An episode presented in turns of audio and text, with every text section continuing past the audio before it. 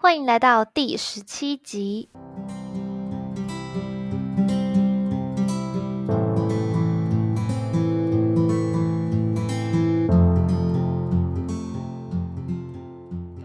你也有崇拜的偶像明星吗？我自己虽然是有喜欢的艺人啊，或是追踪的 KOL，但一般都只是关注他们的社群，或是今天他们出了什么新的戏剧作品，然后我会去看。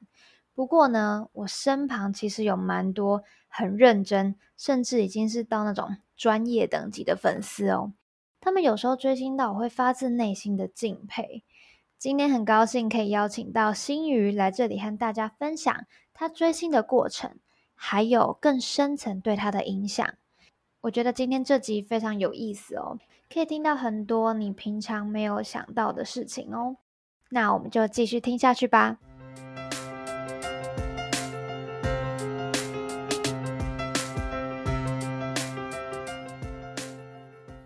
我是新宇，然后我现在是大四，就是大四毕业，然后目前待业中。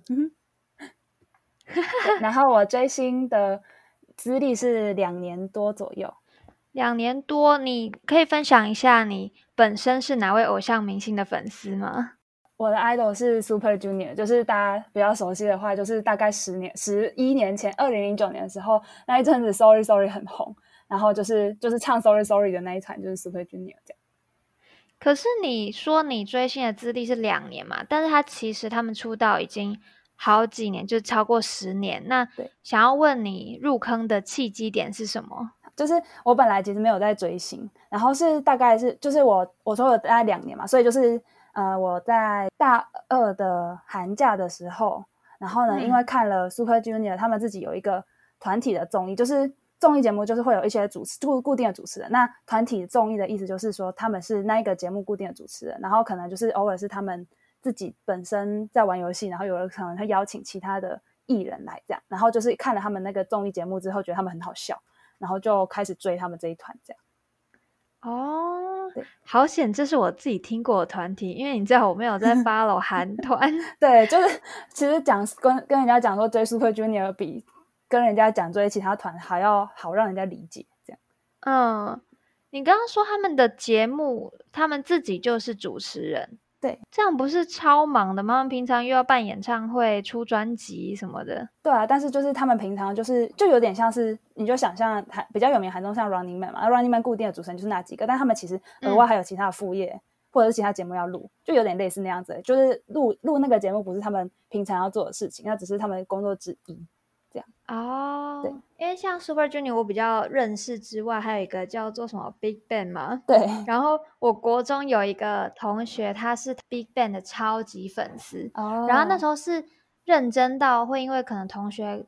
开他偶像玩笑，或是批评他偶像，然后他就会非常生气。问好奇你自己会这样吗？呃，要看怎么批评吧。如果是人身攻击的话，当然会生气啊。就是就觉得你根本就没有了解他，然后就可能就是就骂他的话就很没有，嗯嗯，没有道理这样。但如果是很好笑的批评，我们自己都会开玩笑说他们是老老团啊什么之类的 那种。就觉得蛮，就觉得还好。就是我自己觉得是要看你自己对于偶像的想法吧。就是如果你没有很在乎，就是因为大家每个人对于追星这件事情的理解不太一样，所以就是嗯，在理解这件事情的时候，就会有不太一样的认知。这样，那如果你很认真的在意这件事情的话，你就会很容易会因为某些事情，然后就戳到你的一点，反而会让自己不开心。这样。嗯，所以你刚开始是因为他们好笑，不是因为他们可能外表很帅。喜欢他们，就是当然是因为好笑，但是就是每个团里面就会有特别喜欢的人啊。我特别喜欢那个，就是因为他长很帅。不好意思，就是比较肤浅的人。那假如你朋友有一天说：“哎，我觉得他又长得也还好啊，你干嘛那么爱他？”嗯，你会怎样？那你要不要看一下你自己的脸？所以是真的认真的就对了，没有啦，就是不是啊，就是我觉得每个人当然对于长相的认知不一样，可是我自己觉得我们都已经是这年纪的人了，还批评人家的长相，真的是有点太无聊，太过火。对啊，很无聊啊，就就是如果你要批评的话，你可以批评说他的歌很难听啊什么之类，然后就可以说哦，对啦，其实我也没有很喜欢 这种。哦，所以你还是其实有几首你是没有很喜欢的，这样就是啊，这个讲出来就有点不好意思了。就是他的音乐风格不一定是每次出的专辑都会喜欢，嗯，所以就是当然还是会有比较喜欢的跟比较不喜欢的这样。但我自己是觉得说，如果你要批评对方的长相这种很嗯，你自己用想的，就是你可以随便批评一个路人说你长得很丑嘛，当然不行嘛。所以就是这种方向就批评的方向，我就会觉得很不对，所以我就会起身去对抗。但如果是那种我们可以讨论的空间的话，就就可以稍微跟他聊一下。嗯，听起来是还蛮理性的啦，过关。那因为我们今天的主题是追星嘛，所以我自己对追星比较没有什么经验，所以想要问你说，追星它通常会有哪些方式啊？哦，我觉得要看你追的团体的，比如说国家不一样，会有不一样的追星方式。那我就先以我追 Super Junior 这一团的方式来讲就好了，因为每一团可能也稍微不太一样。那就是其实追星就在疫情之前，主要就是分分线上跟线下。嗯。那线上的话，就是大家可以想象，就可能看他们拍的综艺节目啊，或者是他们会上一些其他节目可以看，然后再来就是听歌什么之类的，这种就是比较偏网络方面在看他们，然后可能会追一些他们的 YouTube，他们自己都有 YouTube 频道啊，可能就看一些他们 YouTube 的影片或者是直播之类的东西。那线下的话，就是比较分呃你自己实体去做追星这一件事情。那也可以分成，就是比较官方一点的追星跟非官方的追星。那官方的追星就比较像是，比如说你去看演唱会、去见面会，或者是他们出现在路上，然后你可能去见他们之类的这种状况。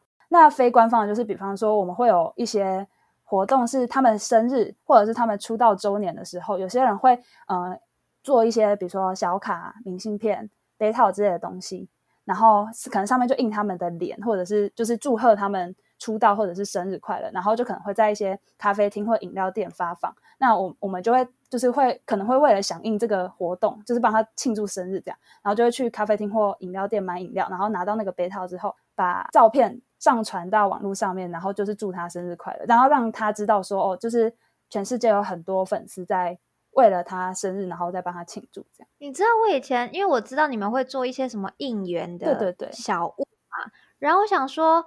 你们做这些，他又不一定看得到，所以你们是其实会打卡，集体打卡，让他知道这件事情。就基本上是，如果呃，他他也是分两种，就是通常你会打卡上传的话，是除了让他看到之外，也可以就是让做应援的粉丝本身知道说他做这件事情是有人在回应他，然后他会比较呃有动力继续做下去。嗯嗯嗯。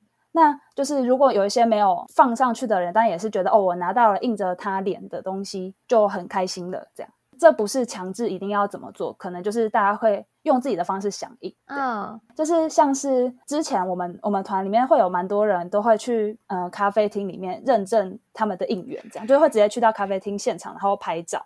认证他们的应援就是哦，你说直接到那边？对，我们除了发被套之外，有些人可能会还会布置那个整个店面的环境，比如说在上面贴他的照片啊，或者是布置环境这样。那他们就会直接去到咖啡厅现场，然后拍照说：“哦，我知道你们在，就是帮我做这应援。”那好，我还有另外一个活动，会是会去租那种广告看板，你应该有在捷运站或者是公车站看过。有，我有一阵子看到有一个我不认识的偶像，然后他就一直在那个看板上。我想说他是 谁，做什么伟大的事，为什么一直放在那里？对，就是 用这种方式来让他知道说有人在支持你，就是呃，大家都会记得你生日这样子。然后他有，他们也会去，就是那种灯箱或者是灯牌前面拍照，说哦，我知道你们在帮我这样。天呐，也太窝心了吧！就是这，就其实就有点像是双向的吧。你，你其实，在做这件事情的时候，他们也会知道说，你其实为了这件事情投注的心力很多，所以他们就会有办法的话，就会尽量去让粉丝也会知道说，偶像本人知道这件事情。可是像这种自发性制作应援物，还要怎么传散这个消息啊？就说，哎，我做的东西在哪里？然后你们可以来。通常都会是呃，I G 的 Hashtag 或者是 Twitter 的 Hashtag。就会直接说他们某几天在某一间咖啡厅有办什么样的应援活动，嗯，或者是在哪里有放置灯牌、灯箱之类，大家可以先去认证他们的应援。嗯嗯嗯，我在访问你之前，我有大概划一下你的 Instagram，然后。我发现你有跑到韩国，然后自己去朝圣他的咖啡厅，是不是？对对，就是我们团里面有两位成员有自己开咖啡厅，一个是东海，一个是艺生，然后艺生有两间咖啡厅，所以我那时候就是有算是去那边踩点这样，而且还真的有看到人哦。哎，有？你怎么你怎么知道？我记得你打的很详细哦。哦，你是看哪一天？我也看得很详细。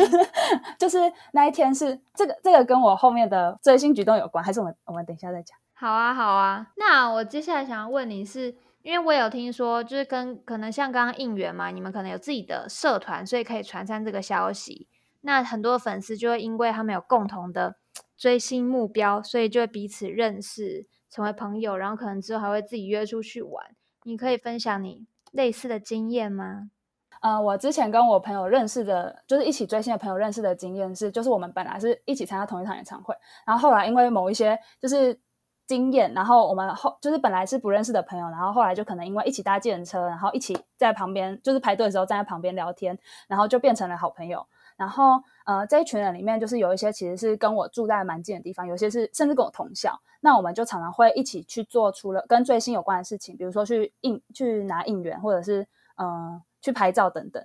那此外，就是在追星以外的方面，我们还会做一些其他的事情。有的时候一起吃饭，或者是一起聊一些就是学业上面的事情都有。就是它变成除了我在做追星这件事情上面的朋友以外，我在一般生活中也可以跟这个人当一般就是好朋友相处这样。嗯，你会不会有人就是可能因为这样子，然后反而变男女朋友啊？我觉得这个在我们这边比较少。可能的原因是因为追男团大部分都是女生，真的很少看到男生。那如果男生的话，基本上他们也自己都会有已经有自己的圈子了。因为男生要追星会稍微比较困难一点，所以所以就是他们会都会先找好身边有在同样追这个团的朋友，所以其实基本上不太会认识到异性。如果要找交男朋友的话，那女朋友的话就为什么 为什么男生追团会比较困难一点？因为他就比较就是比较特殊，嗯，他会因为呃大部分追星的性别都是女生，我是说大部分，那但他们就是少部分的话，就会就是他就会比较显眼，可能大家就会比较容易记得他，或者是对，就是大因为比较容易记得他关系，所以他的一举一动在就是饭圈呃饭粉丝圈里面都会比较明显一点。我刚刚听到一个术语，抱歉，常常会习惯性就讲一下术语。哎，是韩国偶像明星的粉丝都会叫韩饭哦？不算是，就是饭的意思是粉丝的意思。那韩饭的意思就是说他们是韩国的粉丝，所以他们韩饭其实指的是韩国人哦。对，但是我们讲，比如说讲饭圈，就是指粉丝圈的意思哦，台饭之类的啊。对，我们也不会讲自己是台饭，但是我们会讲，比如说中国人叫中饭。然后，呃，比如说像是欧欧洲一点，欧洲或美国那边的，美洲那边的，我们都会叫叫他们海外饭。虽然我们明明也是海外，海外饭好可爱。然后日本人叫日饭，这样就是亚洲圈的话比较会集中讲他们国家名字。那此外的就会叫海外饭。那个 饭是韩文过来的吗？还是因为粉丝是 fans 啊？然后他们的韩文就是 pan 啊，对，然后 pan 就是大概反正就是会用一些比较相近的。中文的，刚刚讲这么多，我觉得你一定有做过很疯狂的追星的事情吧？对，当然，就是身为一名专业追星的人，没有疯狂怎么可以呢？就是大概在去年的这个时候，我家人就是出国去中国玩，但是因为我不想去，然后他们去中国玩一个礼拜，所以我就没有跟着他们去。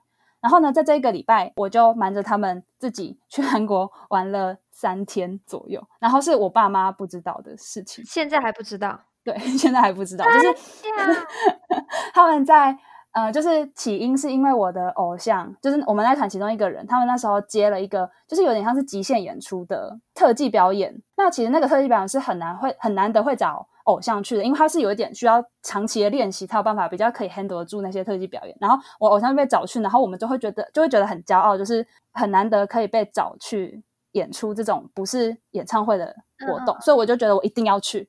可是因为我上一次离我上一次出国已经是五年前的事情了，所以其实我也没有自己出过国。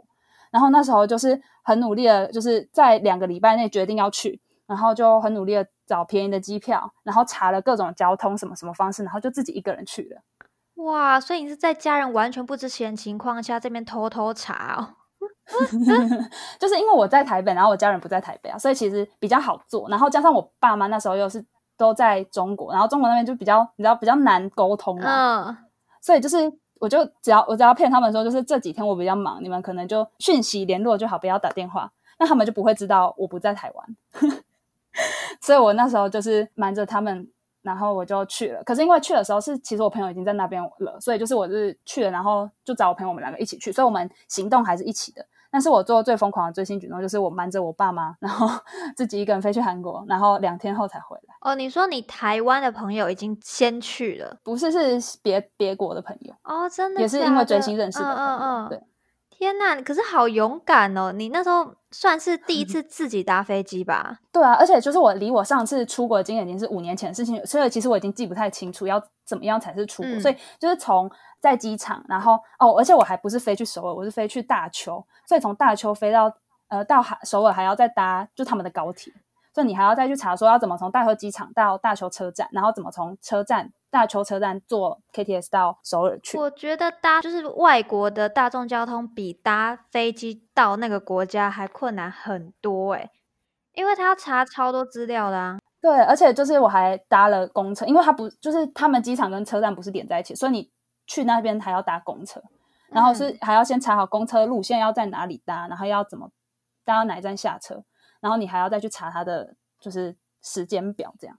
哎，我觉得很酷哎！我现在想起来就觉得我很了不起，真的。因为平常可能人家说，嗯，我自己搭飞机的经验是因为我可能要去读书或者是去自助旅行，但你是因为为了追星哎。对，而且那一次是就是凌晨班机，就是你去了，其实去的时候其实已经没有什么人，然后你到那边的时候，大家也都还没起床，所以就是它是一个蛮，我自己现在想一想，觉得蛮。自己那时候蛮勇敢的一个举动，就是你可以在就是可能还没有那么多人可以帮助你的情况下，然后飞去那里，然后再到你想要的地方。对啊，然后一到那里要赶快连上网络什么的吧，不然就对啊。然后就是网卡什么那些都要自己先弄好，然后你又从来没有出过国嘛，就是就是没有自己出过国，你也不知道哪些东西是要用，哪些是谁可以帮你用好。很棒哎，去三天，第三天早上回来。所以是去那边看他们参加节目，就是去那那边看他演出，就是其我们团里面其中一个人演出。哦，那个是开放，大家都可以去看的。他就是一个特，我不知台湾之前有邀请过这个团队来，然后就是那个表演的名称叫做《极限震撼》，嗯，应该是没有什么印象，但反正就是他就是一个特技表演。嗯，然后就只有我们团里面就只有一个人去参加，那他也是算是第一次邀请偶像参加这个活动啊，所以才觉得一定要去，就是很难得，这是促使自己成长的追星旅程。对，那我很好奇，你在追星过程中有没有遇到什么样的困难呢？嗯，当然有很多啊。首先最明显的困难就是没有钱，嗯，很现实的问题，确实，对。就是如果你稍微有一点经济能力的话，其实是比较可以知道说你哪些钱可以花，然后可能就稍微努力几个月，不要花太多钱，你就有一笔可以出国的钱，或者是可以买专辑的钱之类的。但是如果你是学生的话，基本上没有太多经济能力，那你就只能省吃，除了省吃俭用，就之外还还能还只能去就是打工那种。可是因为打工也本来就没办法到太多钱嘛，所以就是你还是。就是必须要衡量一下哪一些东西是你要放弃的，哪一些是你可以花钱下去用的。就是嗯，我觉得最明显困难的部分。你有什么经验？是你为了要买什么东西，然后你可能就省吃俭用？嗯，我觉得比起省吃俭用，我后来比较倾向的方式是开源。就是我在大概追星开了一年，就是我去了那一次之后，就有点开启我追星的。旅程就是钱越花越多，然后那时候就为了要 cover 这个支出，然后就打了三份工。三份？对啊，就是一份是在学校里面打工，然后另外一份是呃晚上自己在补习班打工，然后另外一份是家教。所以就是为了要支应这样，所以就是有点像是因为你没有办法再节流了，所以就是就只能开源。可是你你主要的追星就是买他们的周边吗？还是你可能会再飞来飞去，或者是搭车去哪个地方接机什么的？嗯，去年主要花的钱是演唱会跟我出国的钱。我出国除了七月那一次去之外，还去了九月，还去了一次。然后我今年二月又去了知道吗？爸妈知道，那次是妈妈妈妈出的钱。妈妈说，妈妈说是毕业旅行。然后我就好，我就拿着妈妈的 钱去了。殊不知你之前已经去过喽。对，之前去过，然后我还要骗我妈说我什么都不会。你 现在是要把韩国当厨房在走，是不是？就是如果你是追星的话，其实蛮长，大家都会这样，就是你可能礼拜五下班就去搭飞机，然后礼拜天晚上回来，礼拜一继续上班。就是我看到很多出社会的人都是这样在追星的。嗯，但因为其实你你一次只去大概就两三天，所以住宿费不会太贵。然后去韩国飞机，如果你是买联航的话，也大概五六千块就有了一趟。对，呃，来回大概六千块。哎，那蛮便宜的。对啊，所以其实如果你稍微有点经济能力的话，不算太难追。就是你要努，你只是有可能会很累而已，只是但是就不会太难追。那你现在对韩国交通啊、食宿什么，应该还算熟吧？但那也要只限于我有兴趣的部分熟，可能跟偶像相关的东西比较熟。那观光类的话，我就比较少去。我觉得这蛮可惜的，就是因为我去的话，学生时候嘛，就会觉得哦，我去的每一分钱都要花在我喜欢的事情上面，所以就会比较难把钱挪去一般的观光。所以其实很多观光的地方我都没去，比如说我没有去吃过土叔村生鸡汤之类的。啊，对，就是一般人会去观光的地方，反而没去过，都是比较往追星的方面走。嗯，了解。除了你刚刚讲的那个，其实我自己本身有一个一直对你们这些韩国偶像团体的粉丝有一个很深的好奇吧，就是因为韩国人他们节目啊、戏剧什么的都是韩文，或者尤其是社群，他们可能发的文也是韩文居多。那你们要一开始不可能真的很理解韩文吧？所以你们要怎么去理解这些资讯，然后？对啊，流通这些消息，嗯，因为现在就是社群软体真的很方便，所以其实像脸书或者是 IG 上面都会很多就是消息站，比如说有新的消息的话，他们就会更新。嗯，那再来就是除了消息站之外，还会有一些专门翻译的站，比如说像台湾我们自己团里面就有一个专门更新成员或者是成员相关资讯的 SNS 的翻译站，翻中的，然后也有一些翻译影片的站子。就是对，就是粉丝专业的意思。反正就是有专门的人帮你们翻译这样。对，然后再来就是除了台湾之外，中国那边也有很多嘛。就是哔哩哔哩上面，就是你一般看到的那种韩综，一般的韩综就一般的字幕组在翻。然后有的时候那些字幕组可能，比如说那些那个节目有某一个偶像团体的人出来的就上节目，那他们就会去请，就是那个偶像团体的粉丝团里面的人过来翻译。所以就是，其实那些粉丝团里面也会有一些可以翻译的人才，这样。所以其实大部分的节目的翻译都是我们都是看中国那边翻译的。那如果是讲相关 SNS 的话，就是台湾这边的翻译就蛮多的嗯，所以你现在应该还是对韩文没有很熟悉吧？就是就是其其实已经是可以听得懂基本韩文对话的人，但是没办可能没办法讲，因为没有什么环境可以讲嘛。那也没有可能就是只能。听得懂日常对话，因为其实他们日常对话就差不多都是那几句，所以听听久了，大家都会知道。就是你常看韩这种话，应该也会大概知道一些单字这样。你一定超常看的，因为他们就是后期的重心就比较像是个人在综艺上面的发展，所以他们综艺节目很多。所以如果你想要每个人的有出演的综艺节目都看的话，真的是会看不完。了解，好啊。那在节目的最后，我想要问你一个，应该是影响你最深的一个问题，就是。追星它带给你了什么样的收获或者什么样的改变吗？嗯，就可大概可以从两个面向来说，那就是先讲第一个部分，比较像是能力的部分吧。就是它让我有动力去学很多东西，比方说最一开始就最基本就是韩文嘛，因为就是大家追一个外国团体最想要就是先知道偶像在讲什么东西，所以就是韩文能力这样，就是要就是让我可以比较有动力去学韩文。那再来就是第二部分就是。摄影的部分，就是摄影的话，就比较像是，比如说他们开了一场演唱会，好了，虽然演唱会不能拍照，但是其实都还会有人偷偷拍嘛。那如果你也想要记录你偶像发在舞台上面发光发热的那个时刻的话，就会有一些摄影的需求。那我可能就会为了要知道说要怎么样拍演唱会，嗯，要怎么调光圈、快门，然后怎样的机型、怎样的镜头才是可以更好的把我偶像。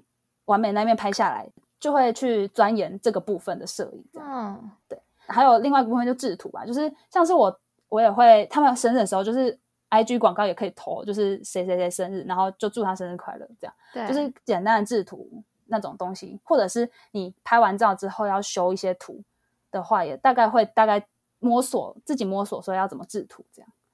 哎，摄影跟制图蛮出乎我意料的哦。你说没有一开始没有想到是有这两个部分？对我没有想到，原来追星会让你还去额外培养这些能力。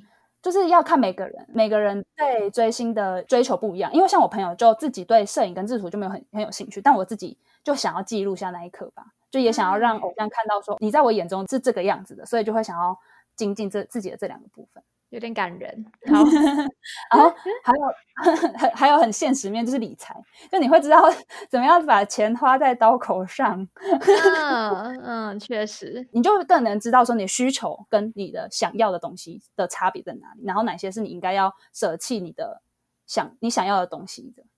嗯嗯嗯，所以你现在是会固定拨一笔费用拿来追星，是不是？这有点像是你以前把把以前买衣服或者是娱乐的钱挪来追星，对，所以就是变成你把以前本来就它是规划在另外一块部分拿来做追星这一块，所以你可能另外一块部另外一块那个部分就要减少很多。嗯嗯嗯，了解。那就是除了比较能力的部分之外，还有一个部分是性格吧。就是他，我觉得追星这件事情改变我最多的地方，就是让我可以从一个没什么热情的、对事情都没什么热情的人，变成很有动力、很有勇气可以去做。自己喜欢的事情的人，就是我可以知道说，哦，我真的，嗯，我的身上真的有热爱一个东西这件事情的存在。就是以前的我比较像是生活怎么来我就怎么过，对。然后，但是后来就是开始追星之后，就会比较知道说爱人的方式是怎样。那也会因为你对这件事情很热爱，所以你会有很多动力、很多勇气去做某些事情。那再来就是培养了一些就是同理心，就是以前可能没办法理解说，哦，为什么他们。会追，比如说，比如说追运动追成这样，追动漫追成这样。可是现在就是会知道说，哦，原来大家就是喜欢某一件事、某一个兴趣的东西的本质都是一样的，然后就比较不会去觉得对方很奇怪。哎，我很蛮，我还蛮好奇，你说你追星让你开始知道怎么样热爱一件事情这部分，可以讲多一点吗？例如，就是我以前的个性比较像是，对，就是生活。就是这样来，然后我可能就是跟着他走，或者是我其实没有真的很有兴趣做什么，我可能喜欢某个东西，但是他就是我喜欢的东西，我也不会想要努力去做，把它变得更好。这样就是我以前个性比较偏这种个性，这样。所以现在遇到可能其他的事情，你会比较正视自己的感觉吗？嗯，就是你会比较知道说，你其实是有那个能力，或者是有那个潜力去完成你本来觉得你不可能会完成的事情，这样。就是我觉得这也分成两个部分，一个是爱人的方式，然后一个是做事情的动力。就你会知道说，你其实同时具备有这两个能力，只是你之前的你没有一个机缘把这件这个潜能激发出来而已。然后追星这件事情就变成它，它就是一个启发我的那个动力的开关，所以算是有帮助你在自我探索这部分。嗯，对，就是它让我知道自己有爱人的能力，然后也有去。做一些原本以为自己办不到事情的能力，这样。你有没有想过自己会有停止喜欢他们的那一天吗？有啊，就是我找到我更喜我我能更喜欢事情、更喜欢的事情的时候，就是我觉得这件事情没有不好，就是因为我他们让我知道我可以有能力去爱着其他东西。那可能等到我的年纪变大之后，我发现其实有其他事情更。值得让我让那时候的我去爱的话，我觉得我就会可能就不会像现在追的这么勤，但他们就会变成是我的一个，就是它就是一个开开始，就是因为我开始了追星这件事情，所以才导致我后面才有能力去找到我更喜欢的事情，因为没有比较就不会知道说哪些事情你是可以做，哪些事情你其实没兴趣。嗯，追星在你的生命中真的是占了蛮大的分量的，它现在非常重要。哦。刚刚说影响到你的是自我探索嘛？那因为我们像我之前访问很多人，就是会针对可能大学生迷茫的问题啊，所以我想要问你说，那这是不是也有帮助你在可能你毕业之后，你想要做什么样子的工作是有帮助的呢？我目前找工作的就是基础会比较像是会希望可以增加我，比如说像摄影或是制图能力的这方面能力的工作，比方说行销类、企划类的工作。嗯，那就是希望是可以再更久一点，然后在我在工作的这段期间，我可以继续精进我的韩文能力、英文能力。那之后我可能就会考虑往航空业发展，就是除了自己本身就会的一些能力之外，还可以接触到更多不同文化的人，这样。所以也不一定要日韩线哦。当然有还是最好，因为毕竟航空业就有机票嘛，对不对？所以就是追星这件事情，就让我多了更多职业的选择。因为我的科系比没有那么明确的职业生涯的目标，就有点像是我可以自己去探索我自己喜欢的事情。嗯，我觉得很棒哎。反正今天听下来，就是蛮给我很多意料之外的答案，像是你自己买机票，然后偷偷跑去韩国，像是你刚刚说你在追星过程中所得到一些自我成长的收获。因为我以前听到追星，只会觉得哇，真的是很敬佩你们可以这么热爱一个感觉是很遥远的存在的人。但我觉得其实你们都是有在很努力去付出一些什么，甚至是改变了自己的某些部分。对，很多人都会觉得就是追星这件事情很很不太理智，或者是大家可能会忘记就是自己是谁，就是。你追了那么久，然后又追的那么热情，可是他也不见得会认识你。但我自己会觉得追星这件事情，就是跟其他的兴趣一样，就是你可能去运动的话，你自己会获得一些就是身体成长。那我在追星的方面，我也获得了其他部分的成长，不是只有大家比较看到的比较疯狂的那一面而已。所以我自己觉得，就是所有兴趣都有它存在的意义，就是只要不要是犯法的那种，我觉得很多就是。在自己能力许可下面的兴趣都是很值得鼓励的。其实就是一种兴趣嘛，就是你做了会开心的事情就可以了。对，今天非常谢谢新宇和我们分享这么多，我觉得这一集真是太好玩了，我真的是笑着听完的，因为我觉得很有趣。我之前没有追星的时候，我也觉得，哎，怎么有办法做出这么多奇妙的事情？就自己追星才发现，嗯，追星就是这么一回事。对，就是就是你在追星的当下，就会觉得什么事情都蛮简单的。好，我们今天谢谢心宇，谢谢。谢谢。